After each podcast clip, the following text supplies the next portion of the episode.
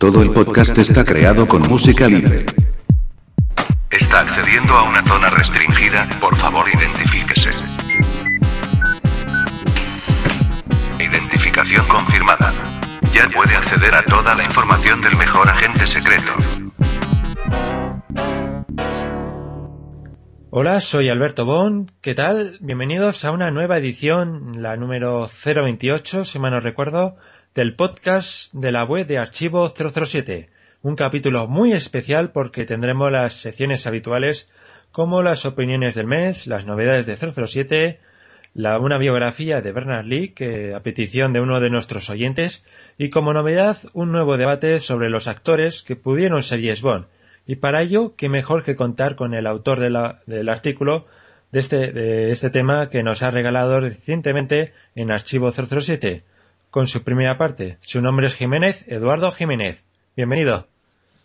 Hola a todo el mundo. un placer estar contigo, una persona que sabe mucho y es y yo creo que lo vas a demostrar en este podcast. Espero no decepcionar. Yo estoy seguro de que no. Pues si te parece bien, empezamos con las opiniones. Opiniones en el foro. Y antes de empezar con las opiniones del foro, decir que no está mal las opiniones que hemos recibido este mes. Incluso aparte del foro, este mes tenemos con novedad que también habéis, os habéis interesado por la red de Facebook y os habéis, habéis dejado algunos comentarios en nuestra social. Así que os animamos que los que no lo habéis usado, pues que empecéis a también a opinar desde Facebook. Y empezamos con, perdón si lo pronuncio mal, Asier Musitú Montoya, que dice, si he de ser sincero, es mi primer podcast, pero la verdad es que os lo ocurréis. Me ha parecido muy interesante, indispensable para todos los seguidores de Virtual Bond. Carolina Bond, por su parte, nos dice, genial podcast. Sigan así, son fantásticos, chicos. Cristian Ion Valdes, creo que este también es de Facebook, dice, es el primer podcast que escucho y me pareció genial. Mis felicitaciones. Espero con muchas ganas el siguiente. Pablo Arrieta nos dice, muy buen podcast, los felicito. Aunque Úrsula Andrés no fue para mí una chica excelente, fue la que inspiró a todas a seguir su legado que dejó en Doctor No. Y continúa, sin embargo, quiero dejar las cinco chicas Bond mejores.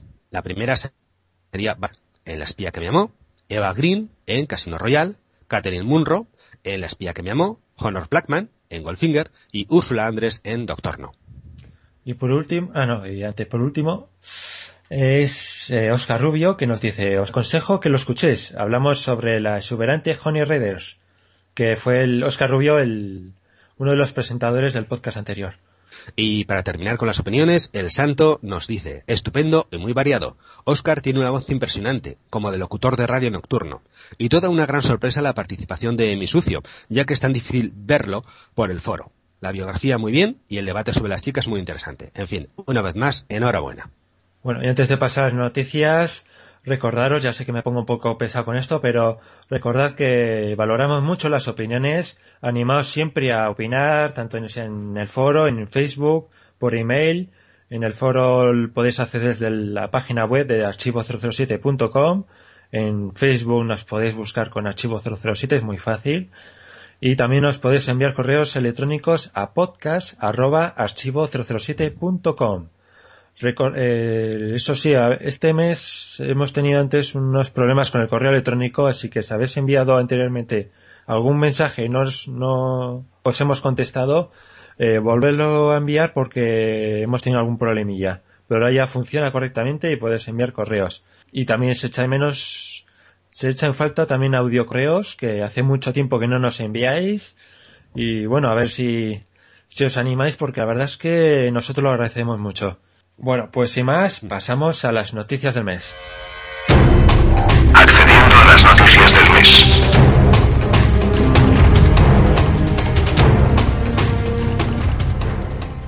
Empezamos las noticias con Daniel Craig, que James Bond pide la sede mundial en Inglaterra 2018. El actor Daniel Craig, quien dio vida a James Bond en las dos últimas películas de 007, decidió presentarle, prestarle ropa a la campaña que busca que Inglaterra sea la sede mundial de fútbol 2018. Otros artistas que forman parte de la cruzada son los músicos Sting, Robbie Williams, entre otros. No me convence mucho esto de fútbol, la verdad es que soy antifútbol total, pero no estaría mal que le hicieran en Londres, así tener una excusa para viajar a Londres, ¿no es así? Sí, la verdad es que da igual donde sea mientras al final gane España. bueno. Bien, eh, continuamos. Hollywood Reporter, la actriz Gillian Anderson, el actor Dominic West y la actriz Rosamund Pike, y también el recién llegado Daniel Kaluuya, serán quienes acompañen a Rowan Atkinson en una nueva entrega de la película franco-británica de la gente que parodia a James Bond, Johnny English Reborn, o sea, Johnny English Renacido, en un rodaje que se prolongará durante 13 semanas en el Reino Unido y Hong Kong, a partir de esta misma semana. La razón de rodar en China es que en esta secuela de la comedia de acción del año 2003, Johnny English, eh, tendrá que detener un complot tramado por un grupo de asesinos internacionales que intentarán matar al primer ministro chino. Oliver Parker, y no Peter Howitt, como en la anterior ocasión, será el director del film bajo un guion firmado a cuatro manos por Hamish McCall y William Davis. La película, como su antecesora, es una producción de Universal Pictures y Working Theatre. La rentabilidad de esta secuela parece asegurada, sobre todo teniendo en cuenta que la cinta original costó 40 millones y recaudó la friolera de 160,6 millones de dólares. Bueno, parece que mientras esperamos ansiosamente a que se comience el rodaje de Bond 23, tendremos que conformarnos con un imitador como es Johnny English. Y bueno, pues también eh, no estará de mal recordar que al menos Rowan Atkinson, el protagonista, participó en Nunca digas nunca jamás, la película renegada de James Bond. Bueno, para mí Johnny English 1 fue muy buena película. La verdad es que la recuerdo con me acuerdo muy bien y, después de leer esta noticia me dan ganas de volver a verla porque tenía mucha acción y comedia a partes iguales. muchos toques bondianos. Y muchos, toques, bondianos. Y los guionistas, como no sé si has dicho ahora, que eran los mismos que la saga Bond también. Mm, en esta, en la segunda parte creo que parece que no. Parece que han cambiado, pero bueno, la primera parte sí que eran los mismos y tenía muy buena pinta. Y la verdad es que el actor que hace de Mr. Bean y de John English me encanta. Bueno, aquellos que sientan curiosidad por Johnny English, pues decirles que este personaje está basado en un personaje que interpretó Rowan Atkinson para unos anuncios de la tarjeta de crédito Barclays Band. Y empezamos con Bond 23. Sam Mendes, comprometido con Bond, el director se autodescarta para The Hunters Games porque prefiere a 007. Según informa el blog Deadline, el director de American Beauty Sam Mendes se ha autodescartado de la lista de posibles directores para dirigir The Hunter Games, la primera de una trilogía de historias de supervivencia apocalípticas. El director, que ha mantenido conversaciones para encargarse de Bomb 23 y que antes de la parada de la producción estaba trabajando como consultor de la misma, estaba entre David Salt y Gary Ross como posibles directores para encargarse de la primera de las tres películas de la trilogía. Una fuente anónima de The Outline dijo que se autodescartó porque el panorama de la MGM se está declarando y parece como si la producción de 007 pudiera empezar a finales de verano o a principios de otoño de 2011, como Mendes con Mendes dirigiéndola y Danny Craig de regreso en el Aston Martin. La verdad es que una de las mejores noticias que hemos recibido en mucho tiempo eh, y la verdad es que todos los datos que están diciendo esta noticia son bastante creíbles. Porque mm, me parece bastante. Sí, por, hace recientemente que Spyglass ha, ha, tomado el control de MGM para solucionar el asunto de la crisis. Y sobre la fecha de estreno también coincidiría, que si se empieza a rodar a finales de verano o a principios de otoño, daría tiempo para estrenarla en 2011 coincidiendo con el 50 aniversario. Así que yo la veo muy posible esta noticia. Además, si, si el director, digamos, ha dejado pasar otras opciones, es porque tendrá información fiable de que la película de Bond eh, viene pronto. Sí, o sea, yo creo que es una. Todo encaja en que es, pos, es bastante posible que sea así. Ojalá en el próximo programa eh, Alberto López nos empiece a decir que ya es oficial. Ojalá. Ojalá. Bien, pasamos ahora a los videojuegos. Ya que no tenemos película, tendremos, tenemos videojuegos. Bien, GoldenEye eh, barrerá a todos los juegos en primera persona de Wii. Desde Eurocom están convencidos de que así será. GoldenEye es uno de los mejores shooters de consola de la historia, incluso a día de hoy, muchos años después de su lanzamiento en Nintendo 64. Eurocom, desarrolladores de su remake para Wii, tienen una muy dura tarea por delante y son conscientes de ello. habiéndose puesto una meta elevada desde el principio, superar a cualquier juego del género en Wii. Según sus propias palabras, GoldenEye barrerá a cualquier otra cosa en primera persona que hayas visto en Wii. La verdad es que, bueno, esto me recuerda, me recuerda la, la frase promocional de la película GoldenEye, que se veía 007 y debajo sin sustitutos. pues la verdad es que es una muy buena noticia, si es cierto, ojalá GoldenEye marque un antes y un después, aunque sea en la consola de Wii, en el género de los shooters, y esté en el, nivel que todos esperamos. Ojalá. Bueno, y de GoldenEye... la película. Sí. Bueno, la película la verdad es que está mirando cosas y cambia bastantes cosas respecto a la película. O sea, por ejemplo, la antena es totalmente diferente, los personajes no se parecen ni uno es bastante diferente a la película, eso ya hay que decirlo. Claro, es que si uno ha visto la película y le sale lo mismo que ha visto en la película, pues no hay interés, tiene que ser diferente para que, bueno, tenga su intríngulis y su, y su atractivo. Bueno, y seguimos hablando de GoldenEye para la Nintendo Wii, ya que Martin Hollis, diseñador del juego original para Nintendo 64, ha tenido palabras muy duras para Activision. Vamos, que prácticamente ha dicho que lo único que le interesa a la compañía es llenarse los bolsillos me imagino que es una decisión de negocio, ¿no?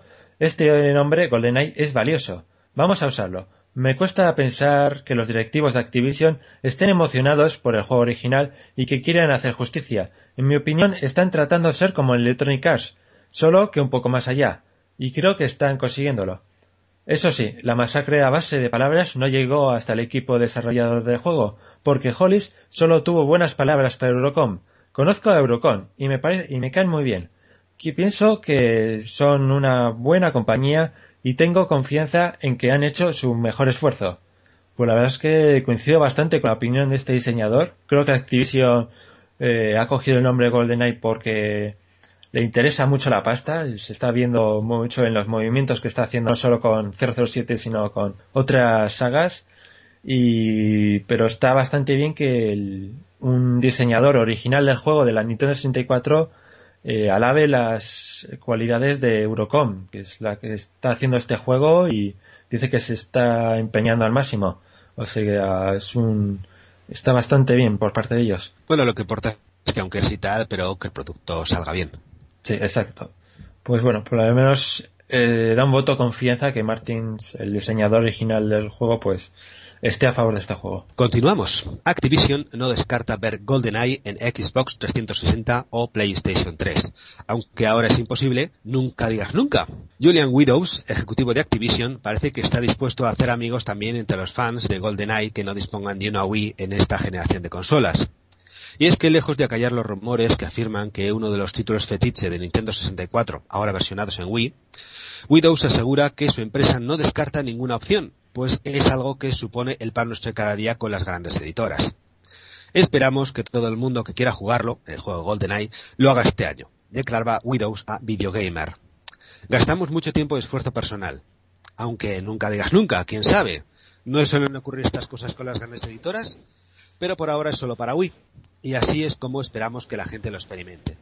Porque así es como ha sido desarrollado no ha sido desarrollado para PS3 y para Xbox 360, concluyo. En fin, eh, GoldenEye para Wii llegará a España el próximo 5 de noviembre. Así que, como repetimos, que mientras no tengamos película, pues bueno, por lo menos habrá videojuego. Sí, a ver si es cierto y igual dentro de un año tener este juego para Xbox, PlayStation 3 y quién sabe en PC, pues sería bastante interesante para que para la gente que no tiene la Wii, pues poder disfrutar de él. Y bueno, así que habrá que esperar, pero mientras tanto solo saldrá para Wii. Pero bueno, cabe la posibilidad, como dice, nunca digas nunca jamás, de que aparezca en otras consolas. Sin más, pasamos a otra noticia, ya que con la salida del videojuego Dead Rising 2 se ha creado un top 10 de las muertes más inusuales de la historia del cine. La escena de Alien de John Hurt en la que el huésped muere al explotar su estómago fue calificada recientemente como la muerte más inusual de la historia del cine según informa el rotativo Mirror. Justo por encima de la muerte, eh, por encima de la muerte en la ducha de Janet Leitch en Psicosis, cuando su personaje es acuchillado por Anthony Perkins en el papel de Norman Bates. En tercer lugar aparece Roger Moore como James Bond haciendo que Mr. Big explote en Vive y deja morir, al hacerle tragar una bala que introduce aire dentro del cuerpo. También Dennis Hopper, decapitado en un tren en Speed, un abogado devorado, eh, devorado en un retrete por el Tyrannosaurus Rex en Jurassic Park, James Caan disparado por 147 balas, a ver quién las ha contado, en El Padrino, una mujer asesinada eh, por su silla de escalera propulsada reacción en Gremlins, Harrison Ford como Indiana Jones disparando a un espadachín en busca del arca perdida, la escena inicial de ataque de un tiburón y la bruja malvada aplastada por la casa de Dorothy en el Mago de Oz. La verdad es que es bastante curioso que hayan cogido el, bueno, esta muerte de la explosión, de, Mr. Big, que la verdad es, sí que es cierto que es bastante inusual, pero, aunque es una de las, para mí, de las peores de la saga, pero sí que es cierto que es muy inusual. ¿Qué opinas? Sí, hombre, eh, la verdad es que hay ciertas muertes inusuales, porque tenemos, por ejemplo, Goldfinger aspirado por, por hacia afuera de un avión. Bueno, eso ya. Yo eso ya lo veo más, se ve más en más películas. O sea, inusual, por ejemplo, a Nadia salir explotando por una bala de aire comprimido. También. Pero salir de un disparo de avión, es bastante, eso sí que lo vería bastante común en varias películas. Incluso lo hemos visto también en Muere otro día y muchas. Yo creo que Sí, pero son imitaciones de la anterior, de la primera. Sí, pero bueno, también en más películas, pues se ha visto como gente sale dispara del avión, sí, que muere de, pues saliendo dispara del avión como Goldfinger, así que esa, por ejemplo, no la vería tan inusual. Claro, desde el punto de vista de hoy sí, pero en su momento fue muy, muy original. Ah, en ese, bueno, en eso sí. Bueno, pues sin más, pasamos ya, si quieres, a las novedades de Archivo 007, pero antes escuchemos nuestro amo, ¿de acuerdo? Cuando quieras. Acabo de encontrar la mejor web de 007. ¿Y está en español? Pues no, hace falta usar un traductor. Oh. ¿Tienen todas las noticias actualizadas al minuto? La verdad es que tardan unos días en actualizarse. Vaya. Eh, ¿Tienen artículos propios? No, solo algunas copias, poco, poca cosa. Ah. Eh, ¿Tienen podcast? Podcast, no, pues no, no tiene eso. Mm. ¿Y tienen foro? Pues ahora que lo dices, no le vendría mal uno. Pero te puedo asegurar que no hay nada mejor. Eso es porque no has visto archivo007.com. No lo olvides, entra en www.archivo007.com, la mejor web del mejor agente secreto. Y empezamos las novedades eh, con los candidatos Bond, un artículo del fantástico Eduardo Jiménez en el que nos explica la primera parte de qué candidatos pudieron ser Yes Bond antes de Connery. ¿No es así? Efectivamente, y nos encontraremos con unas cuantas sorpresas. A continuación, otra novedad es en el apartado de imágenes, donde podemos ver 14 nuevas imágenes eh, bajo el epígrafe general de Quantum of Solace en el mundo. Eh, Mr. White podría decir que tenemos gente en todas partes, pero realmente Bond está en todas partes. Y podemos ver fotos de, eh, bueno, promoción, de carteles de la película Quantum of Solace, mm, cómo se ha ido exhibiendo y promocionando por todo el mundo. También tendremos un cómic zigzag Número 10. Misión en México. Que tiene la curiosidad de ser eh, una adaptación al cómic del prólogo de la novela Goldfinger. Luego tenemos también un nuevo relato de Sergio que se llama Arriesga o muere 007. También actualizamos la, la parte de promoción y taquilla de alta tensión. Y también tenemos un análisis del DVD Quantum of Solace. La verdad es que estamos todos esperando muy ansiosos que por fin llegue la edición definitiva de la película con tres discos y que llegue cargadito de estas para disfrutarlas bien. Sí, opino igual. y también tenemos unos nuevos vídeos de la quinta microquedada que hicimos en Burgos, eh, eh, Alberto López, el Santo por videoconferencia y yo. Así que os animamos a que entréis y, oye, echéis un vistazo al concurso que hicimos. Y para terminar con el, con el apartado de novedades, tenemos nueve imágenes más añadidas en el apartado de capturas. No os las perdáis. Bueno, pues sin más, pasemos a la biografía de Bernard Lee, que es un fantástico actor, ¿verdad?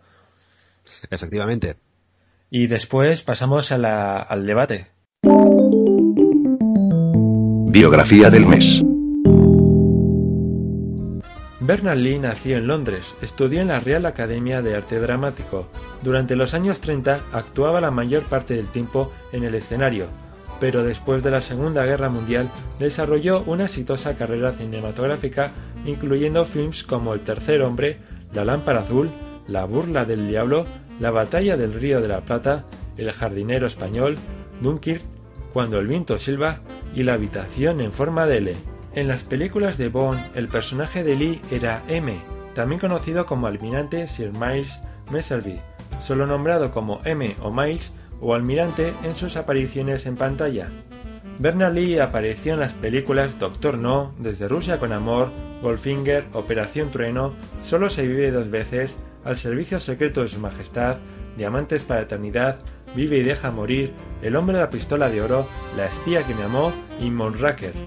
Mientras aparecía en la serie Bond, Lee se dedicó principalmente a la televisión, apareciendo en series como Disneylandia, Agente Secreto, El Varón, El Hombre del Maletín, Los Invencibles de Nemesis, durante los años 60. En los 70 actuó en Los Persuasores, serie protagonizada por Roger Moore, El Padre Broms o La Fundación. Además de actor, era un notable pianista. Desmond Llewellyn Q cuenta esta anécdota. Estábamos con mi mujer Geoffrey Kane, el actor que interpretaba al ministro de Defensa. Íbamos todos a cenar. Nos juntamos en la recepción del hotel en el que nos alojábamos, y de pronto Bernard vio que había un piano. Empezó a tocarlo y todos los presentes se quedaron fascinados. Dije, Vamos, Bernard, tenemos que ir a cenar. Contestó, Está bien, enseguida voy. Después de un rato dijimos, Mira, tenemos una reserva, nos vamos. Está bien, os sigo enseguida. No vino, y cuando volvimos seguía tocando el piano ante el público cautivado que lo rodeaba. En enero de 1981, Lee murió en Londres tras una batalla con el cáncer de estómago, una enfermedad que lo dejó fuera de la filmación de Solo para tus ojos.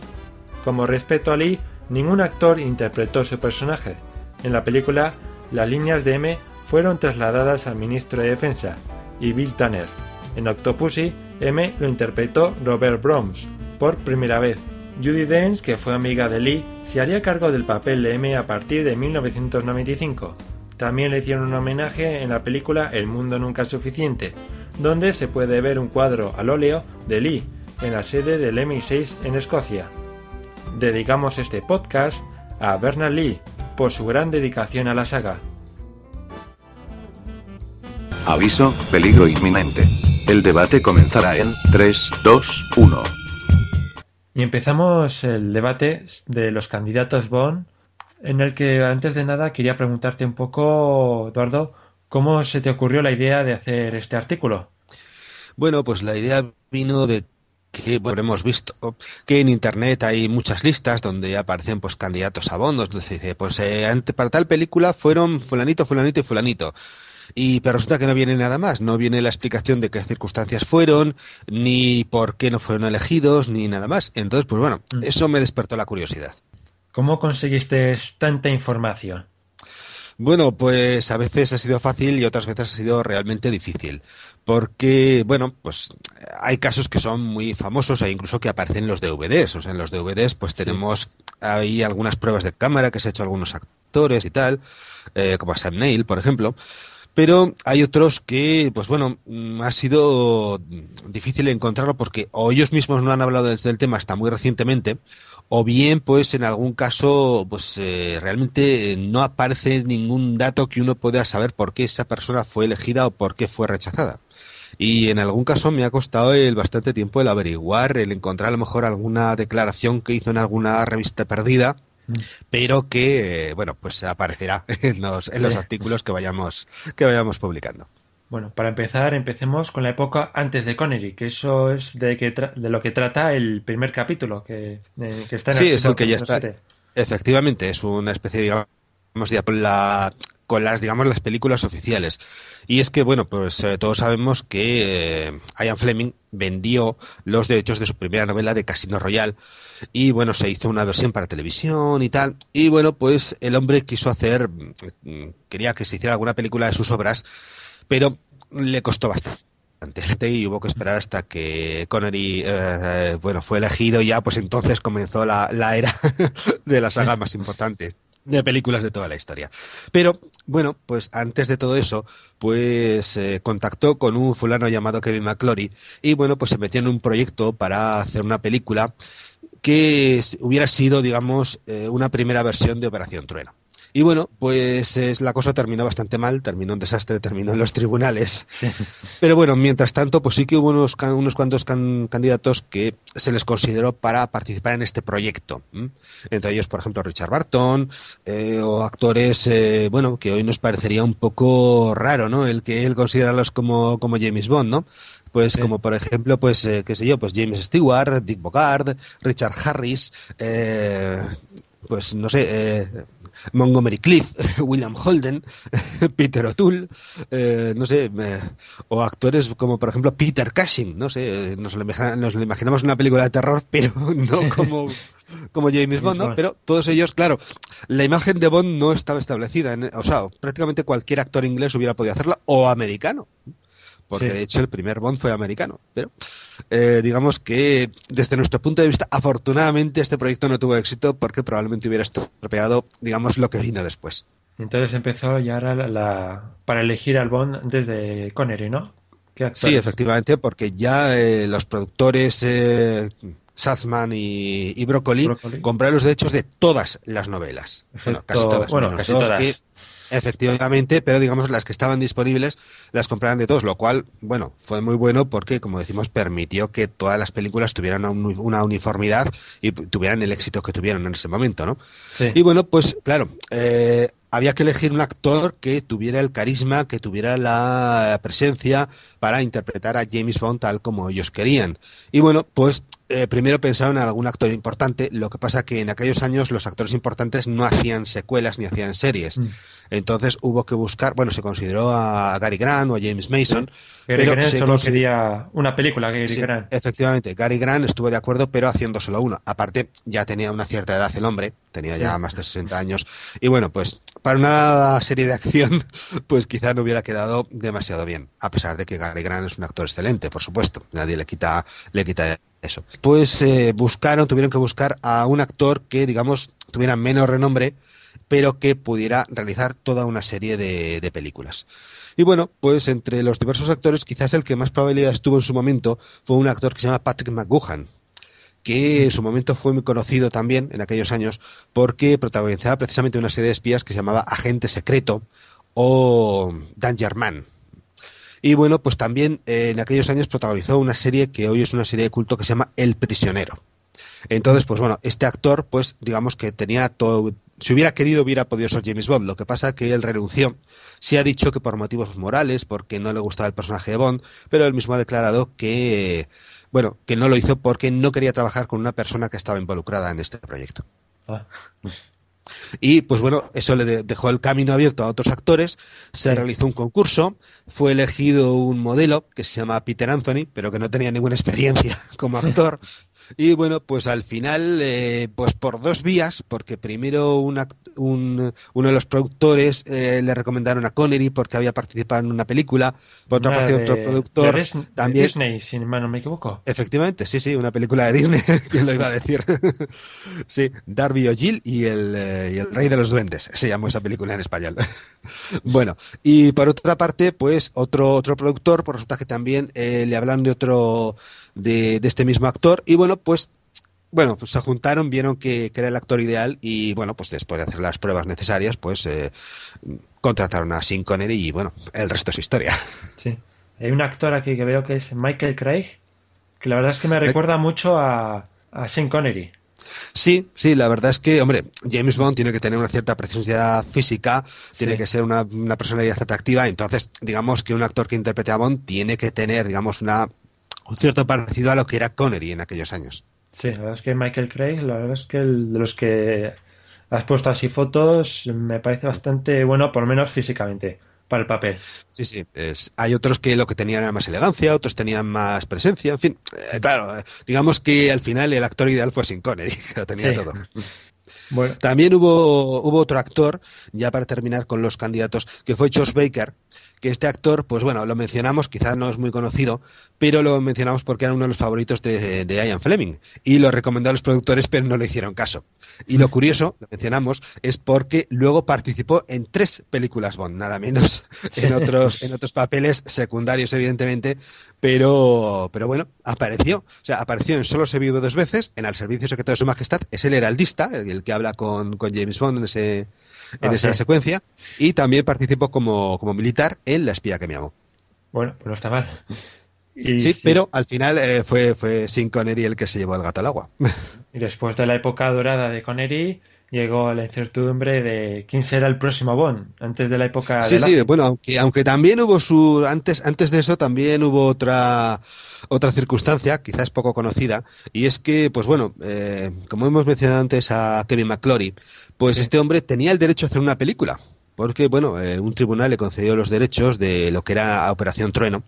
Y bueno, Sí. pues antes, eh, cuando, cuando Connery tuvo tanto éxito, pues él quiso hacer una película propia. Y bueno, digamos que su principal favorito era un actor que se llama Lawrence Harvey, que por cierto luego lo podéis ver como espía en una película que se llama Sentencia para un Dandy. Y también eh, tenía otro favorito que era Richard Barton, que también hizo un par de películas de espías muy interesantes, como por ejemplo, pues El espía que surgió del frío, bueno, ese más bien es un anti-Bond, y otra película que se llama El desafío de las águilas, una película de acción muy buena, por cierto, que ahí sí que hace escenas de acción y aventura. Pero bueno, eh, la cuestión está en que al final llegaron Kevin McClory y los productores de Bond llegaron a un acuerdo y fue Sin Connery quien rodó Operación Trueno. Y Bueno, entonces sí, ya llegó un ya sí momento que que, yo- se hartó y bueno, dejó el papel y bueno, pues a ver quién, ¿Quién, quién reemplazaba nada a ver menos quién que se a Sean atreve. Connery. A ver quién se atreve a... Porque la verdad es que era casi seguro que al que iba a estar le iban a criticar a más no poder. Desde luego, desde luego. Se pensó inicialmente en un actor de una presencia fuerte y tal, y bueno, pues eh, un actor que realmente tiene una presencia muy fuerte, mucho carisma también, era un act- es un actor, bueno, ya murió el hombre, que se llama Oliver Reed. Oliver Reed había hecho una película que se llamaba la inglesa, inglesas de muchos géneros, eh, mujeres enamoradas, en fin, eh, el club de los asesinos, eh, y bueno, pues eh, su último papel, quizás para que lo, lo veamos ahora, fue el entrenador de Gladiator, digamos el mentor de- del protagonista. Pero lo que pasa es que, claro, eh, había que rodar la película pronto, entonces Oliver Reed tenía mucha personalidad y adaptarlo al personaje hubiera llevado mucho tiempo y mucho dinero, así que no, no, al final no, no se hizo nada con él.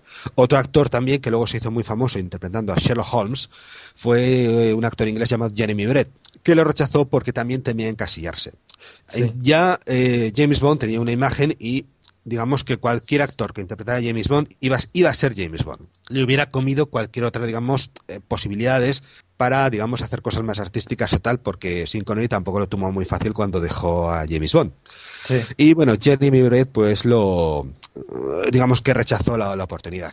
Y luego también, como es sabido, pues se le ofreció a, lo- a dos futuros James Bond.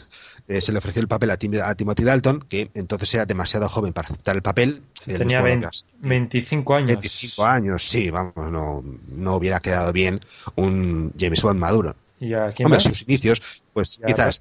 Y bueno, pues Moore. nada menos que Ro- Roger Moore. Roger Moore.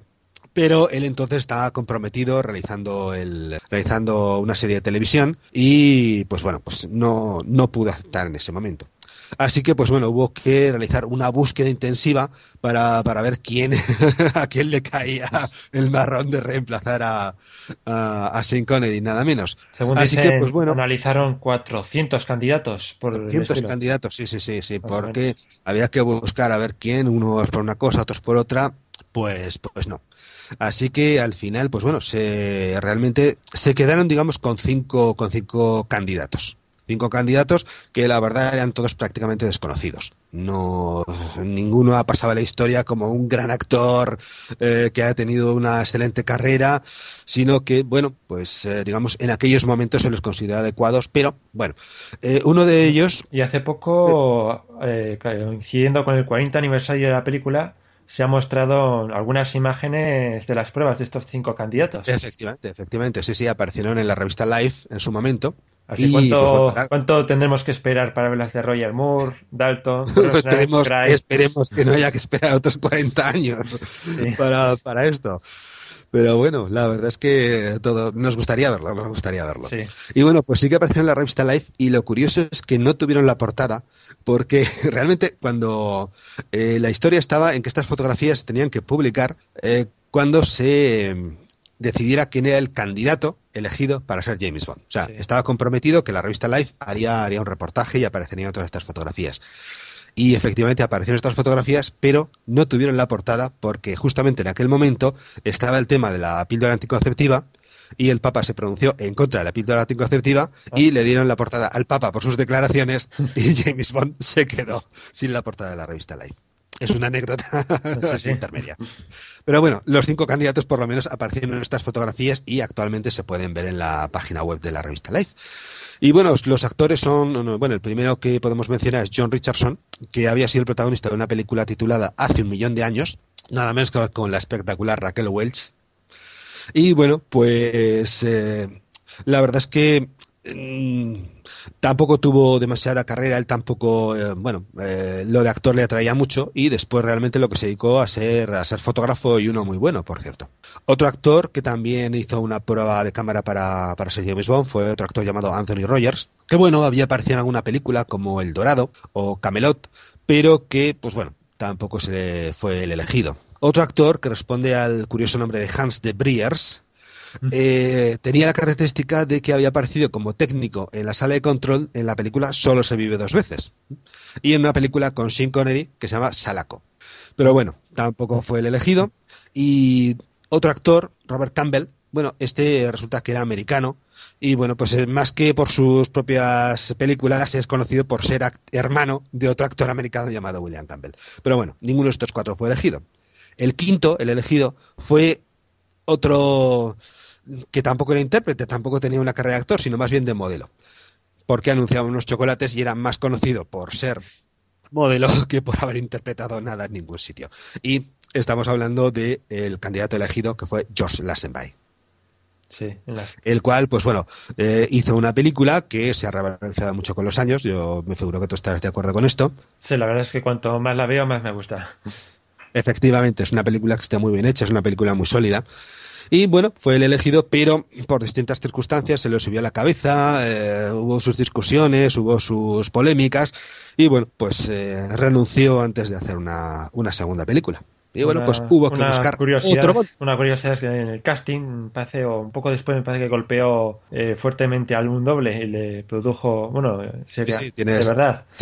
Tiene razón, tiene razón. Hombre, no es que fuera, no es que fuera directamente a pegarle, pero eh, sí que, bueno, los candidatos eh, a James Bond tienen que hacer varias secuencias. En las pruebas de cámara que hacen, eh, ruedan una secuencia de amor, que normalmente suele ser la escena entre, entre Bond y Tania en, en de esta Rusia con amor, y también que tienen que rodar una secuencia de pelea digamos, para ver cómo reaccionan en ambas circunstancias. Bueno, pues en esta de pelea, pues el doble, bueno, el especialista, que era un ruso muy fornido, ex luchador, o sea, de lucha libre, pues bueno, pues eh, le dijeron que, que, no tuviera contemplaciones y que bueno, pues que a ver cómo reacciona el otro, ¿no? Y tal. Y bueno, cuando el otro vio que, que no era precisamente a darle caricias, pues dijo, si tú juegas más, si tú juegas duro, yo jugaré más duro. Le dio un golpe en la cara, le rompió la nariz y bueno, pues los productores vieron que efectivamente para las peleas George Lazenby valía. Se las apañaba bien. Se las apañaba bien. Y lo demostró en la película. Efectivamente, sí, sí, las peleas de esta película son de las mejores, son muy realistas. Pero, bueno, eh, entre que él no quiso y los otros tampoco estaban muy por la labor, pues hubo que buscar un Bond para la siguiente película, que ya es la siguiente película sería Diamantes para la Eternidad. Mm. Y bueno, pues aquí los productores tomaron una, una circunstancia, una decisión que hoy sería desde luego bastante polémica, que consistía en que eh, la situación era de elegir a un James Bond norteamericano. No sé qué te parecería a ti eso. Bastante mal, bastante mal. Ahora mismo bastante mal. Ya, pero desde luego se fueron a Estados Unidos a buscar un actor americano. Bueno, uno de los que se, le, se les ofreció el papel fue Robert Wagner. Robert Wagner es un actor americano que, bueno, quizás su carrera cinematográfica pues sea más bien de papeles no demasiado lucidos, pero bueno, ha aparecido en películas como El Coloso en Llamas, por ejemplo. Y bueno, quizás se le recuerde hoy más, aparte por una serie que hizo Heart to Heart, por ser el, eh, el número dos en las películas de Austin Powers. Ah. Sí, que aparece con un parche. ah, que aparece con el parche. Uno de, los, de los pianos de James Bond, por cierto. Ah, que por cierto, hace, un papel muy divertido. Sí, sí, es Robert Wagner. Mm, pues mira, Pero lo sabía. Él mismo, sí, sí, él mismo rechazó el papel porque vio que, que James Bond tenía que ser inglés. Y de hecho recomendó a Roger Moore. Eso también ha pasado con otro actor que lo ha dicho recientemente, ¿no sé si Sí, sí, sí, efectivamente. Este, este, mismo año, este mismo año lo, lo, ha revelado. Y es nada menos que Clint Eastwood. Eh, en aquellos años, pues, eh, bueno, era muy conocido por las películas del oeste que había hecho en Italia y en España, por cierto. Mm, Clint Eastwood rodó las películas estas en España. Sí. Pero acaba de hacer una serie de película, una serie de películas de acción que eran las películas de Harry el Sucio, un policía con la famosa Magnum 44, que bueno, eh, no, no fallaba nunca el tiro. Bueno, pues a Clint Eastwood también le ofrecieron el papel y lo rechazó también por el mismo motivo, aunque Clint Eastwood es de, de origen, de ascendencia inglesa, pero él mismo decía que tenía que ser alguien que fuera realmente inglés para esto. Pero bueno, podemos ver a Clint Eastwood en un par de papeles de espía, uno en una, bueno, más, es más bien de acción, que se llama Firefox, no sé si habrás visto esta película. Sí, la he que tienen visto. que robar un avión Tiene- y tal, ¿no? Sí, que tienen que robar un avión, infiltrarse en Rusia, creo que era. Efectivamente. Está muy bien Efectivamente. película. Sí, sí, sí. Bueno, no es que sea él mismo un espía, pero bueno, es una trama de, de Guerra Fría. Y luego otra película que curiosamente se llamó en España Licencia para Matar. El título original en, en realidad es The Eiger Sanction, o sea, la sanción del Eiger, el Eiger es un monte, y aquí se hace el papel de un asesino a sueldo. Un papel, digamos, eh, con referencias bondianas, no es que sea una imitación de Bond, pero bueno, es una película en ese, en ese estilo, ¿no? Y bueno, pues eh, por ese motivo la, la segunda película de Timothy Alton, en vez de llamarse Licencia para Matar, se llamó 007 Licencia para Matar. Hubo que ponerle Sí. antes el 007 por cuestiones de derechos de, de las películas. Eh, realmente eh, a quien eligieron fue a un actor norteamericano llamado John Gavin, que bueno, pues eh, si habéis visto, bueno, seguro que la mayoría de nosotros hemos visto la película Psicosis de Alfred Hitchcock, pues bueno, el chico, o sea, el novio de la chica que mata en la ducha, pues ese Mm. es John Gavin. Que bueno, aquí hace un papel secundario. Y bueno, lo eligieron, me figuro que además de por ese motivo, porque también había protagonizado una película que era una imitación de James Bond, que se llama, bueno, hacía el papel de un agente secreto llamado OSS 117 y la película se llamaba No hay flores para OSS 117. Hace, Entonces, hace pues poco, eh, esa hace poco que han hecho versiones nuevas de esas películas. Sí, lo que pasa es que son muy diferentes a las que estamos hablando. Ah, Durante los años 60 se hicieron cinco películas sobre este agente secreto francés. Bueno, y, y este agente, pues es una especie de James Bond, pero a la francesa, ¿no? ¿Mm? Entonces son películas, hombre, no diré hechas en serio, pero sí digamos en el- que son películas que no son comedias. O sea, son películas de aventuras, son bastante buenas, por cierto. Eh, y que, pues bueno, entonces no Sí, tiene nada que ver con, con las nuevas. no, no, no, no. Las nuevas son totalmente diferentes. Son parodias. eh, las que se han hecho ahora son comedias. Son comedias directamente, o sea, son para reírse y tal. Digamos que espionaje tiene únicamente la cobertura. Ah. Eh, las otras películas que estamos hablando, las de los, la- de- las de los años 60, son películas, digamos, o sea, al estilo James Bond. Entonces, él, eh, John Gavin había hecho una de estas y bueno, pues le eligieron y realmente, pues bueno, firmó el contrato y tal y bueno, pues todo estaba dispuesto cuando pues resulta que se le cruzó en el medio del camino la exacción Eddy. Y tú dirás, ¿qué es la exacción Eddy? ¿Qué es? Bueno, pues resulta que los productores americanos, la United Artists, Sí. pues no estaban muy convencidas de que un des- poco menos que un desconocido interpretara a James Bond. Así que eh, decidieron contratar a toda costa a Sean Connery. Pero para eso hacía falta mucho dinero. Entonces, pues bueno, ¿cómo conseguir ese dinero? Pues resulta que en Inglaterra, en aquellos años había una ley, la exacción EDI, que, digo, por la cual, bueno, no nos, nos vamos a enrollar ahora, pero resulta que eh, las películas extranjeras que se estrenaban en Inglaterra, parte de su recaudación tenía que ir necesariamente a las películas inglesas. Entonces, claro, como a una película de James Bond le iría mucho dinero por ese, por ese camino, pues resulta que con ese dinero extra podían pagar más dinero a Sean Connery. Entonces le ofrecieron, eh, pues eso, que volviera. Y como Sean Connery en ese momento le hacía falta de dinero porque quería montar una fundación para ayudar a artistas escoceses, pues dijo, vuelvo por un millón de, de libras. Y efectivamente, le pagaron la cantidad más importante que se había pagado hasta entonces a un actor. Un millón de libras o un millón doscientos cincuenta mil mil dólares. Más o menos lo que costó Doctor No o el volcán Sí, sí, de más, de lo que, más de lo que costó Doctor No. Doctor No costó un millón de dólares y esta y solamente el salario de Sean Connery costó ya más de esa cantidad. Así que bueno, pues eh, le tuvieron que explicar la situación a, John Gavin. El hombre se resignó, dijo que bueno. Y aún así, eh, Cuby Broccoli se empeñó en que le pagaran su salario completo, a pesar de que no, no rodara la película. Y bueno, para que veáis la comparación, o sea, el salario de John Gavin era de solamente 50 mil dólares. un bon barato. Sí, hombre, si hubiera hecho luego más películas, hubieran pagado más dinero, claro. Pero claro, siendo la primera y tal, pues claro, no, el salario no era el mismo que el de, que el de una estrella. Claro. Pero bueno, eh, así pues volvió, fue como volvió Sin Connery otra vez a interpretar a, Bond.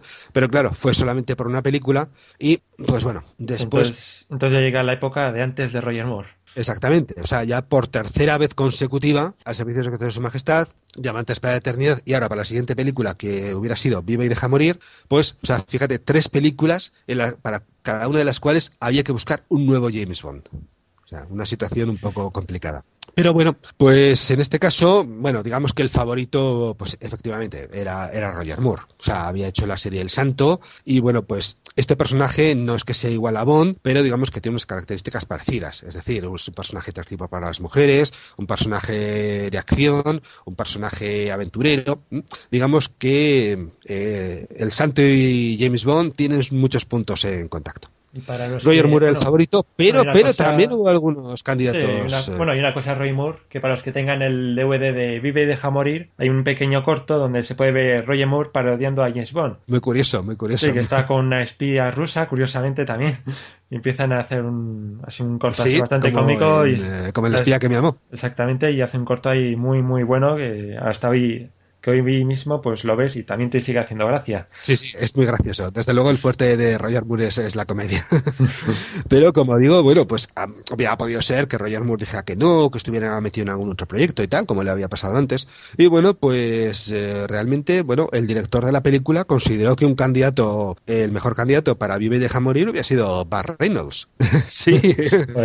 bueno, Bar Reynolds en aquel momento era una estrella, o sea, pues en las películas de Convoy, eh, las películas de eh, que hacía por aquel entonces. Bueno, había aparecido, había posado desnudo para la revista Cosmopolitan. Y bueno, pues realmente era, era, una superestrella, un sex symbol y hubiera traído mucho, mucho público. Pero él mismo también dijo que no, o sea, que James Bond tenía que ser inglés y que aparte no tenía la altura requerida.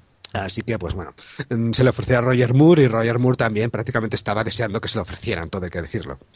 Así que, pues bueno, Roger Moore interpretó a Vive y Deja Morir. Y bueno, pues comenzó a ser James Bond con no demasiada expectativa, esto hay que decirlo, porque hubo un conflicto en aquellos años también, hubo unos cuantos años que estuvimos en películas de, James Bond, hasta que por fin volvió con fuerza en La espía que me amó. Sí, la verdad es que... Y bueno, yo creo que mereció la pena esa espera por esa película. Sí, sí, sí. Yo, pienso que sí. Hay veces que hay que parar, reorganizarse y volver y empezar de nuevo. Entonces, pues bueno, lo que pasa es que, claro, eh, normalmente los actores Bond pues suelen firmar un contrato por tres películas mm, con opción a una cuarta. Pero a partir de entonces ya las películas se van negociando una a una. Con lo cual, pues bueno, puede darse el caso de que el actor diga que no quiere o que, pues bueno, pues surjan circunstancias y entonces pues haya que buscar a otro. Y con Roger Moore, pues esto pasaba. Sí, en cada película había que estar un poco eh, intentándole convencer de que hiciera la siguiente película, ¿no es así? Efectivamente. Bueno, hay que reconocer también, bueno, eh, quizás no sepamos que Roger Moore realmente es mayor que Sean Connery. Estas personas que tienen un aire más juvenil, pero realmente tiene un par de años más que Sean Connery. Entonces, pues bueno, él también llega un momento en que se veía quizás un poco mayor para el personaje.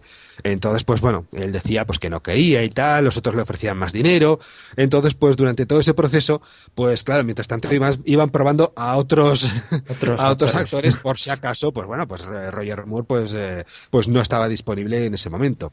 Así que, pues bueno, algunos de los actores pues sí que aparecieron. Y de hecho, alguno llegó a realizar pruebas de pantalla y alguno estuvo a punto de firmar el contrato. Sí, sobre todo para Octopussy, no me acuerdo ahora quién era. Efectivamente, sí, sí. Un actor llamado James Brolin, que en aquellos años pues había participado en una serie muy famosa que bueno pues nuestros padres recordarán que era Marcus Welby doctor en medicina un éxito también en España por cierto. Mm. y bueno pues también eh, luego protagonizó, protagonizó, también una serie que tuvo mucho éxito en España que se llamaba Hotel.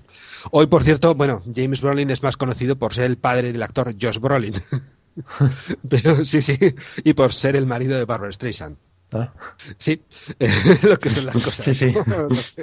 bueno, realmente eh, James Brolin, pues bueno, pues eh, era, es, norteamericano. Bueno, le, eh, le ofrecieron el papel. Bueno, tenía, es un actor elegante, todo hay que decirlo y tal. Y bueno, pues le ofrecieron, digamos, el papel hizo pruebas y tal, pero justo justo en el último momento pues se produjo una circunstancia inesperada. Y es que Sin Connery iba a volver a ser James Bond en Nunca digas nunca jamás. Dijeron, entonces dijeron que tenemos que traer a Roger Moore como sea. Exactamente, o sea, es que enfrentar a un novato con el genuino James Bond, pues hubiera sido bastante, bastante complicado, ¿no? Sí, sí. Así que, pues bueno, en el último momento Roger Moore firmó y volvió a ser James Bond para, para Octopussy. También, bueno, hay que decir que había otros actores también que, eh, que, que, digamos, habían sido unos candidatos fuertes para ser James Bond, aparte de, de James Brolin.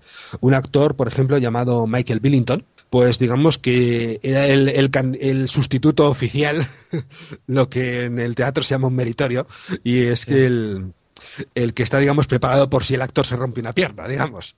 Ah. Pues bueno, pues este actor, llamado Michael Billington, eh, había hecho varias pruebas y tal, y de hecho eh, lo podemos reconocer porque es el, la película Espía que me amó, en la secuencia antes de los créditos, la espía Anya, pues está en la cama con su amante. Luego el amante se enfrenta con James Bond y muere. Pues bueno, este amante, este, este ruso, es el que interpreta a James Billington. Perdón, mata, Michael Billington. O sea, el que le mata con... Sí, este, efectivamente, exactamente. Este actor es Michael Billington.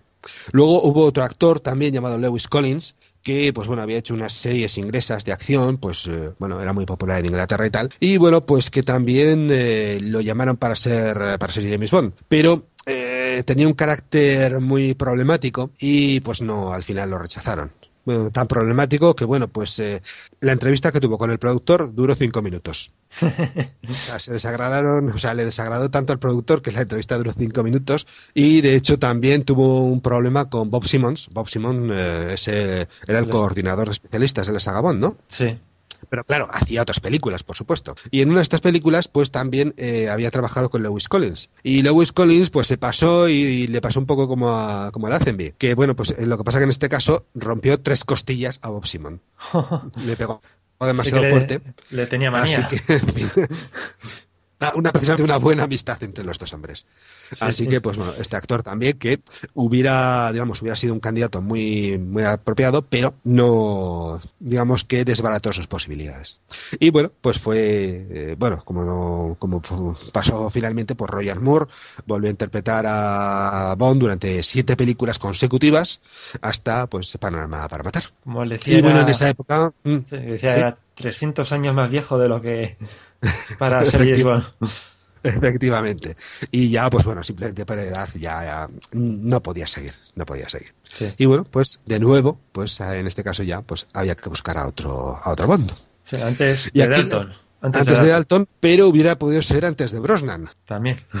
También porque, digamos que el candidato, igual que había pasado con Roger Moore, que Roger Moore, pues bueno, por su serie El Santo, digamos, era el candidato que todo el mundo esperaba para ser eh, James Bond, en este caso, para reemplazar a Roger Moore, pues también había, otro candidato que era el candidato, digamos, que todo el mundo pensaba que iba a ser y que él mismo quería serlo, que era Pierce Brosnan. Que pudieron conocerle en Solo para tus ojos, en el rodaje. Efectivamente, sí, sí. Eh, en, en aquel momento estaba casado con, con una actriz que participaba, eh, participaba en la película, es la actriz que hace el papel de Condesa Liz, que Sí. muere en la película, bueno, la atropellan y tal. Y bueno, pues era, era su, su esposo en aquel momento. Entonces, pues cuando lo vieron, pues bueno, que tenía la postura y tal y estas cosas, entonces pues lo consideraron como un buen candidato para ser James Bond. Luego, como decimos, pues interpretó la serie de Remington Steele, que era una especie del santo y hacía un papel pues eso aventurero, elegante, mujeriego y tal. Entonces, Sí. pues tenía así elegante, siempre bien vestido, pues digamos que era, era un buen candidato para ser James Bond. Y además en la serie esta recuerdo haber visto algún- algún trozo en el que sale tipo Goldfinger quitándose Sí. El buzo y debajo teniendo un smoking, como Sean Connery. efectivamente. Eso es, eso, vamos, totalmente deliberado, por supuesto. Pero, pero bueno, eh, por circunstancias, pues no, no pudo ser. Eh, de hecho, eh, realmente, precisamente cuando se habló tanto de él para ser James Bond, pues resulta que los de la, los productores de la serie de Remington Steele, pues le, le obligaron a hacer más capítulos, precisamente para aprovechar esa fama realmente hubieran querido compartirle con James Bond. Quiero decir, eh, un actor que hace James Bond hubiera traído pues mucha audiencia a la sede de Remington Steele. Pero el productor de Bond, eh, Broccoli, al final pues no, no estuvo de acuerdo y lo dijo con una frase que fue Remington Steele no será James Bond y James Bond no será Remington Steele. Así que no, no, pudo, no pudo ser. Pero bueno, a ver, para, para Alta Tensión, que es como se llamó la película, pues habían buscado otros actores. Bueno, uno de ellos fue, por ejemplo, Charles Dance, que también, por cierto, había salido en Solo para sus ojos, es uno de los sicarios, y bueno, pues él lo rechazó pensando que esas películas pues no eran demasiado serias. Luego se arrepintió y se resació porque interpretó a Ian Fleming en una biografía para televisión. Ah, sí, le he visto el documental. La, vida secreta de Ian Fleming. Esto el documental y está muy bien. Sí, sí.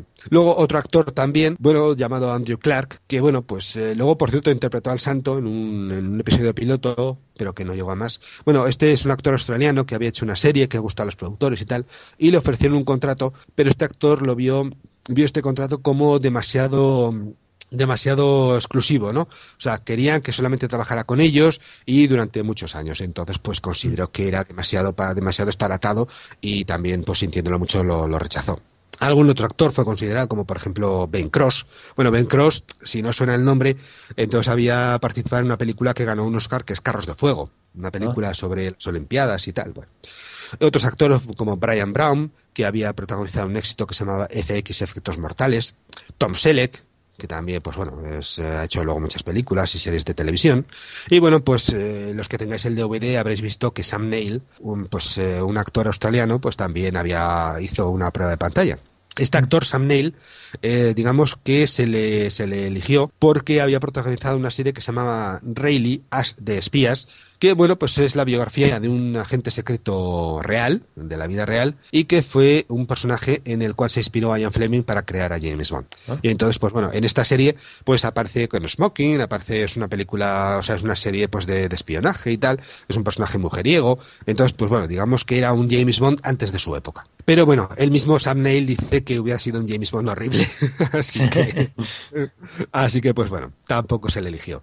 En cambio, otro actor que al cual se lo habían pedido varias veces, pues eh, fue Timothy Dalton. Esta era la tercera vez, si mal no recuerdo. La tercera vez, efectivamente, sí, sí, que se le pedía. Y justo ahora que él quería ser James Bond, resulta que estaba rodando una película y no podía dejarlo. Ay, qué lástima. Entonces, pero, pero, pero, bueno, pues fue entonces cuando los productores contrataron con Pierce Brosnan y pasó todo esto que hemos comentado antes. Entonces, ¿qué pasó? Que durante todo este proceso, pues claro, se fue retrasando, pasando, pasando el tiempo y justo cuando ya, pues, eh, Pierce Brosnan, pues ya no, no pudo ser, pues justo en ese momento Timothy Dalton había terminado la película. Con lo cual, pues se pudo incorporar prácticamente, terminar una película, coger el avión y empezar a rodar ya la película de James Bond. Y así pues Timothy Dalton pudo hacer sus películas de, James Bond. Lo que pasa que bueno, hizo dos películas y tal, y hubiera hecho una, hubiera hecho una tercera. un contrato de tres películas, como nosotros. Sí, sí, como te digo, sí, mm. son tres películas con opción a una cuarta. Tres películas en un periodo en, sí, en un periodo de siete años.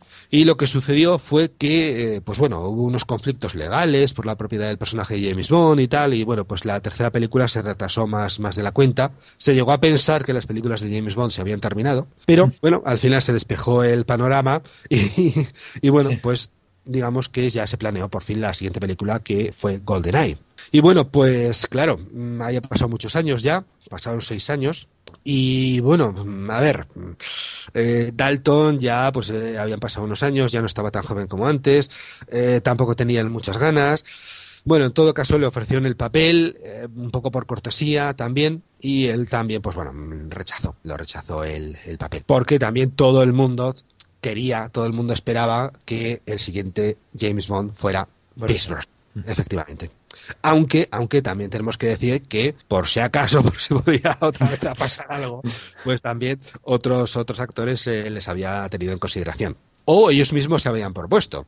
Porque, por ejemplo, eh, está el tema de Mel Gibson. Se ha dicho que Mel Gibson fue considerado y tal. Bueno, la realidad es que fue el propio Mel Gibson el que se ofreció como, como actor para ser James Bond. Bueno, eh, en aquellos años pues era mucho más joven, por supuesto, y bueno, pues, eh, o sea, eh, como actor de películas de acción, pues hombre, pues daba el tipo bastante bien. Lo que sucede es que se le rechazó porque no alcanzaba la altura.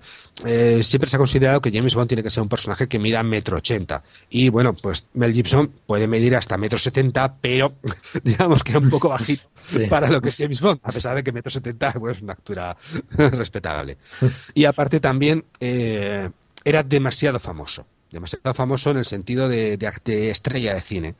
Y bueno, pues una película con Mel Gibson hubiera sido una película de Mel Gibson, no una película de James Bond. Y bueno, pues entre unas cosas y otras, pues no, no se le consideró para adecuado para ser el papel. Luego también, pues bueno, hubo algunos otros actores como Greg Wise, Que Greg Wise, pues bueno, por cierto, ayer pusieron la película eh, Johnny English. Pues bueno, Ah. el actor que en la película Johnny English hace el papel de agente 1, pues ese es Greg Wise. Ah, mira. Para que, para que lo veáis. Pero bueno, tampoco se le considera adecuado. Y otro actor llamado James Purefoy, que también, por cierto, se le consideró para ser, para ser el santo. Y bueno, que últimamente pues, ha protagonizado una película de acción que se llama Solomon Kane, basada en una novela del autor de Conan. Y bueno, pues digamos que, bueno, se les hicieron pruebas y tal, pero que, bueno, eh, un poco por si acaso, pues Pierce Brosnan no decía que no pasaba algo, pero eh, digamos que, que la opción principal era Pierce Brosnan.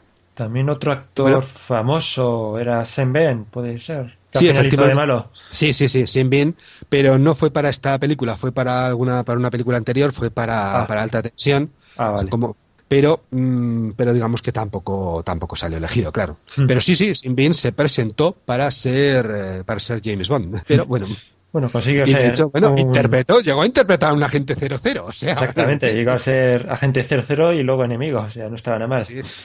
Y bueno, pues, eh, pues bueno, pues eh, eh, Pierce Brosnan pues hizo sus tres películas, hizo la cuarta, pero eh, ya en la cuarta, que fue eh, Muere otro día. Bueno, mm, las películas de Pierce Brosnan todas han sido éxitos, han sido taquillazos, pero y la última también, no es que fuera, fueron un fracaso, pero mm, digamos que ya mostraba un cierto agotamiento, es decir, o sea, siempre como decía, ¿cuántas veces podemos ametrallar una consola de mandos, no?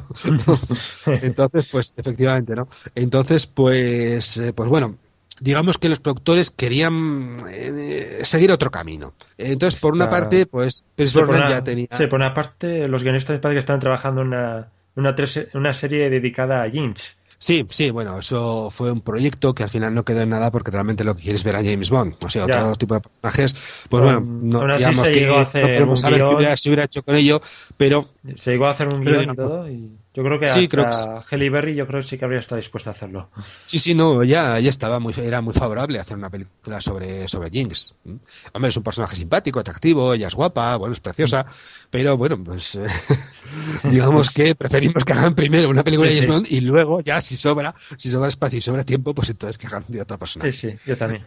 Así que, pues eso, en eso estaban cuando, además, pues bueno, se dieron una serie de circunstancias. Por un lado, se había conseguido recuperar los derechos de la primera novela de, de Bond, que era Casino Royale. Entonces, es la primera misión de, de James Bond. Claro, eso con Brosnan no, no se podía hacer. Luego también, pues, eh, digamos que habían surgido unas películas que eran eh, reinicios de series. Por ejemplo, Batman Begins, que había sido también un, un éxito considerable. Y bueno, pues también eh, Pierce Brosnan pues digamos que ya se le notaba un poquillo, pues bueno, eh, se le notaba el paso de los años, ¿no? Bueno, pues eh, digamos dice- que los... como dicen en los foros, la barriga cervecera. sí, sí, sí, sí. A pesar de que, bueno, o sea, Connery tenía barrita cervecera y bueno, también, o sea, hacía sus películas de Bond. Pero bueno, digamos que los productores querían, digamos, tomar otro camino. Así que, claro, se suponía buscar otro Bond y era un riesgo, un riesgo muy fuerte. Desde luego, eso no hay que minimizarlo porque, o sea, para mucha gente la idea que tenían de Bond era la de Pierce Brosnan, o sea, eso está claro, o sea, y han- eh, Brosnan hace una quinta película de James Bond y seguramente hubiera sido un éxito, la gente hubiera ido a verla, o sea, no hubiera pasado nada tampoco por hacer una quinta película de Bond, eh, o sea, hubiera quedado seguramente excelente, pero como decimos, pues bueno, aceptaron ese riesgo y bueno, de elegir a otro, a otro actor y bueno, pues con un reinicio de, de la saga, en fin, se jugaban mucho, ¿eh? se jugaban mucho. Y bueno, pues... eh, Hubo muchos actores que estuvieron en danza. Algunos fueron los que ve solamente especulaciones de la prensa, con otros se llegó a hablar. En fin, muchos han quedado por el camino, desde luego. Uno de los, eh, digamos que en la primera tanda se les consideró fue el protagonista de la película Los Cuatro Fantásticos, al, al Mr. Elástico, a Mr. Fantastic, el Ah, hombre elástico, sí. que responde al nombre de Johan Gruffudd, que ese nombre es porque es gales. Es gales. Ah, Pero bueno, en aquel momento pues era demasiado joven para, para ser para ser Bond. Otros actores que bueno, luego han sido estrellas, pues por ejemplo Russell Crowe, eh, el protagonista de Gladiator, y que había hecho una película con algún toque bondiano como podía ser Prueba de vida. Pero bueno, quizás era demasiado rudo para lo que era el personaje. Otro actor, en este caso, en este caso quizás demasiado fino, era Colin Farrell. No, bueno, Colin Farrell realmente es muy buen actor, es muy respetado en Inglaterra, es el protagonista de El diario de Bridget Jones.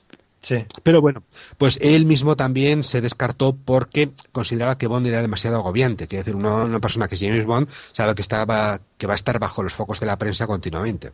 Sí. Entonces hay que valorar más su intimidad a lo mejor que, que bueno, pues eh, esta fama. Y otro actor también que, bueno, luego se hizo muy famoso con la película 300 es Gerald Butler, el que hace de Leónidas. Pues, eh, Que también pues aparece bueno, en El Mañana Nunca Muere. Efectivamente, tiene razón. Él aparece como un, como un marinero del barco que se hunde, del Devonshire, pero digamos que es muy difícil reconocerle, o sea, es uno de los que está por ahí danzando, hace de extra, o sea, tampoco es que Sí. haga un papel relevante, Sí, sí. pero bueno, pues consta que, que aparece ahí. Así que, pues bueno, algunos de estas Pero, fueron- bueno, y este lo rechazó por que no quería encasillarse en el papel también. Incluso Sí, porque luego se encasilló como 300. Sí, claro, es lo que tiene hacer un taquillazo de estos que luego te ofrecen solamente papeles parecidos.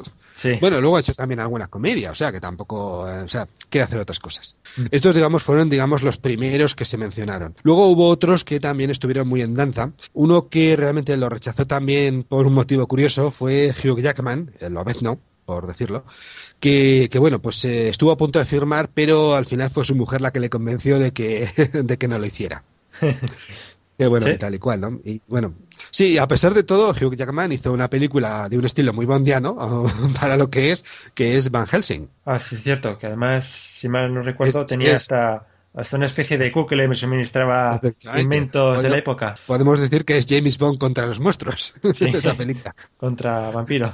Contra Drácula era más, más o menos. Sí, Sí, otro actor que yo cuando leí digo, bueno, esto es que o están, o están de broma o han metido a uno por meterlo, ¿no? Pues fue Colin Salmon. Colin Salmon es el actor de color que aparece en las películas de Pierce Brosnan como, como Robinson Sí. y que, bueno, bueno, está, es un ayudante de M y que, bueno, pues es, eh, pertenece al MI6.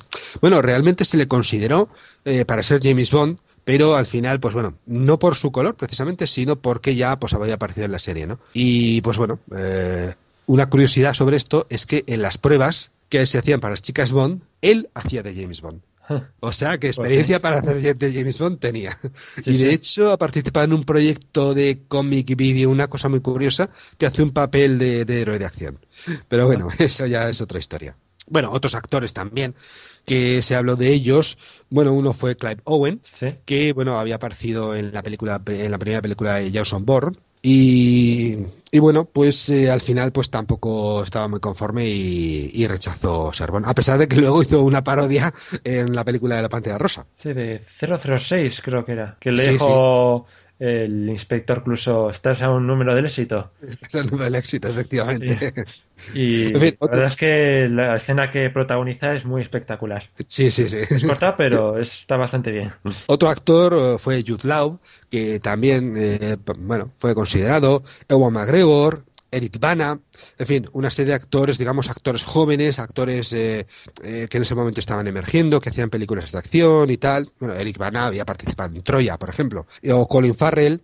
En fin, pero que digamos quizás eh, se le rechazó un poco por ser demasiado famosos también. Como Sí. decimos, normalmente suelen buscar o bien algún actor hombre, que pueda tener su fama como Brosnan o Moore, pero eh, digamos en, en, eh, para cine, o sea, para cine buscan um, pues alguien que quizás no sea demasiado conocido. Pero realmente esto se puede ver ya en los en los candidatos finalistas, o sea, ninguno de estos eh, fue llegó a la, a la recta final y hubo cinco candidatos que fueron los que realizaron las pruebas definitivas. Uno de ellos eh, es un actor croata, pero que estaba trabajando en Estados Unidos, que se llama Goran Bixnik y que bueno, pues se le conoce por ser uno de los doctores de la serie Urgencias. Yo he visto esa serie, la verdad es que me gusta mucho y el doctor, bueno, el papel que hace eh, está bastante bien, así que yo sí que le vería a este como Bond. O, y Seguramente también, por ese motivo sí, se, le, se le consideró. sí, y también mm, se le ha rumoreado más tarde como enemigo, como enemigo de 007. Eso ya veremos que algunos de los candidatos para Bond luego han aparecido en la serie en otros papeles incluso de villano.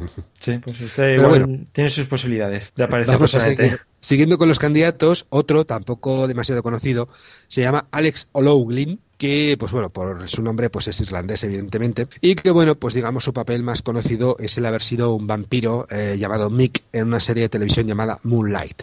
Bueno, aquí fue emitida por la sexta y bueno, pues eh, tiene sus fans, es una serie que tiene sus fans.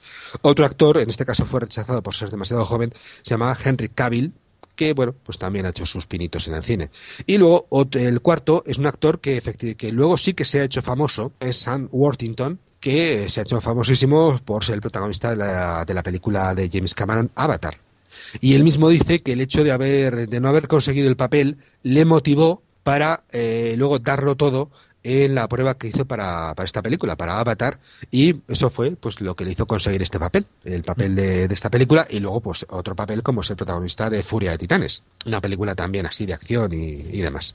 Sí. Y bueno, pues el quinto, el quinto candidato pues es evidentemente Daniel Craig, el cual todos los que han participado en estas pruebas pues dicen que, que es el que mejor lo había hecho y el que realmente te creías que era, que era James Bond.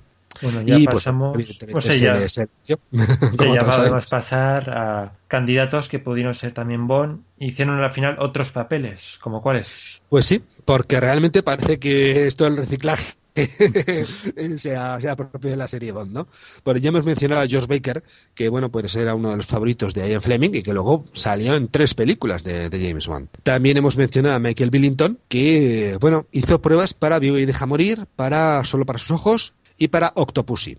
Para esas tres películas realizó pruebas de, de, pantalla. Por si acaso Roger Moore pues decía que no. Pero, eh, como decimos al final, llegó, solamente llegó a aparecer en la serie en un personaje al principio de La espía que me amó. Otro, otro actor eh, que hemos mencionado pues es eh, Sin Bean, que bueno, luego fue el enemigo de Pierce Brosnan en GoldenEye. Otro actor que también eh, terminó haciendo de villano fue Julian Glover, que se presentó para la película eh, Vive y deja morir, pero bueno, eh, como decimos para esta película, el candidato favorito de todo el mundo era Roger Moore, pero terminó haciendo de villano en eh, Solo para sus ojos. Y bueno, sí. pues terminó participando también en una, en una película Bond.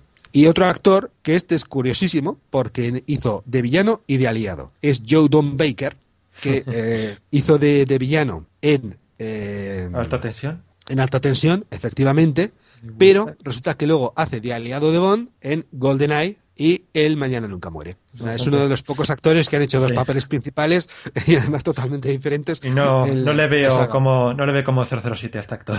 No, no, realmente, realmente él cuenta que se presentó a las pruebas también para, eh, para Vive y Deja Morir, pero que no le tuvieran no. en cuenta. Pero se presentó, él mismo lo, lo reveló en una entrevista y bueno, pues no es que le llamaran, sino que él se presentó a las pruebas y bueno, pues no, no le eligieron. Bueno, pues la verdad es que el artículo que estás haciendo es muy extenso y desde Archivo 007 podremos encontrar muchísimos más detalles, ¿no es así?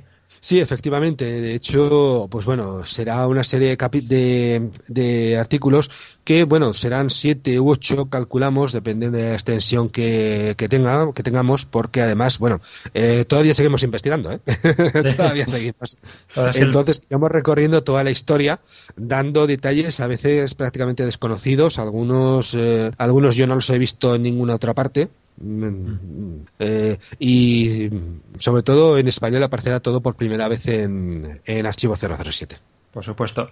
Y la verdad es que el primero es muy extenso, tiene muchos datos y está es muy interesante. Que si alguien no lo ha leído aún, lo ha leído aún, que entre rápidamente a archivo07.com para leerlo, porque la verdad es que merece la pena y los siguientes, la verdad es que ya les espero con ganas los siguientes capítulos. Y una cosilla que también veréis, no lo, no lo, hemos mencionado ahora porque, bueno, pues tampoco tenemos excesivo tiempo, es que muchos de los candidatos veréis que luego han realizado alguna película o algo que no, en la cual les podemos ver cómo hubieran quedado de ser James Bond. No, no sí. os lo perdáis, no perdáis estos artículos ah, porque... Ese tiene muy buena pinta. disfrutaréis, disfrutaréis. Bueno, pues ahora ese último que has dicho es que sí que parece muy interesante, así que bueno, tendremos que esperar. Y mientras tanto, pues. Paciencia, paciencia. No podemos, sí. Pues pasamos ya, yo creo que al final del podcast. Barriada Pinchito Moruno. Área metropolitana de Sevilla. Josete se dispone a decirle a su madre que quiere ir a las quintas jornadas de podcast de Barcelona. Madre, tengo 29 años y una pasión en la vida, el podcasting. Puedo ir a las quintas jornadas de podcasting de Barcelona que van a ser del 29 al 31 de octubre. Por favor, madre. Una cosa te voy a decir, Josetes. Si quieres ir a las quintas jornadas de podcasting, llévate bocadillos, llévate la mudita con tus iniciales marcadas el aguas, porque el aguas es muy importante para los podcasters. Tienen que estar siempre hidratados y llévate unas navajas porque los podcasters son muy peligrosos. Cuídate de la audio revolución. quinta jornada de podcasting. Allá voy. Bueno, y ya acaba el podcast. Me parece que este Sí. va a ser un poco más largo de lo habitual. Ya el, el debate ya ha durado más de un poco más de cinco- bueno, más o menos 50 minutos. La verdad es que no está nada mal. Así que bueno, pues ya sin más nos despedimos para el siguiente programa. Eh, Eduardo, ha sido un placer estar contigo. Yo he disfrutado enormemente, la verdad es que me lo he pasado muy bien y desde luego tengo ganas de repetir. Sí, pues yo, mm, por mí yo creo que sí que vas a repetir varias veces porque has demostrado estar a nivel yo creo que incluso más y espero tenerte pronto, incluso tanto conmigo como con Clark, que seguro que se, nos peleamos por tenerte en nuestro podcast, que la verdad es que se nota que eres un experto en los temas de radio, que me has dicho antes que has hecho alguna cosilla, Sí, algún pinito he hecho de radio, sí. pues la verdad es que se nota y bueno, esperamos tenerte pronto. Así que sin más... Yo también. Sin más, en el próximo programa, como suele decir, más y mejor, porque está Clark. Adiós. Un saludo a todos. Cerrando sesión. Sesión cerrada. Que pase un buen día y tenga cuidado con Quantum. Está en todas las partes.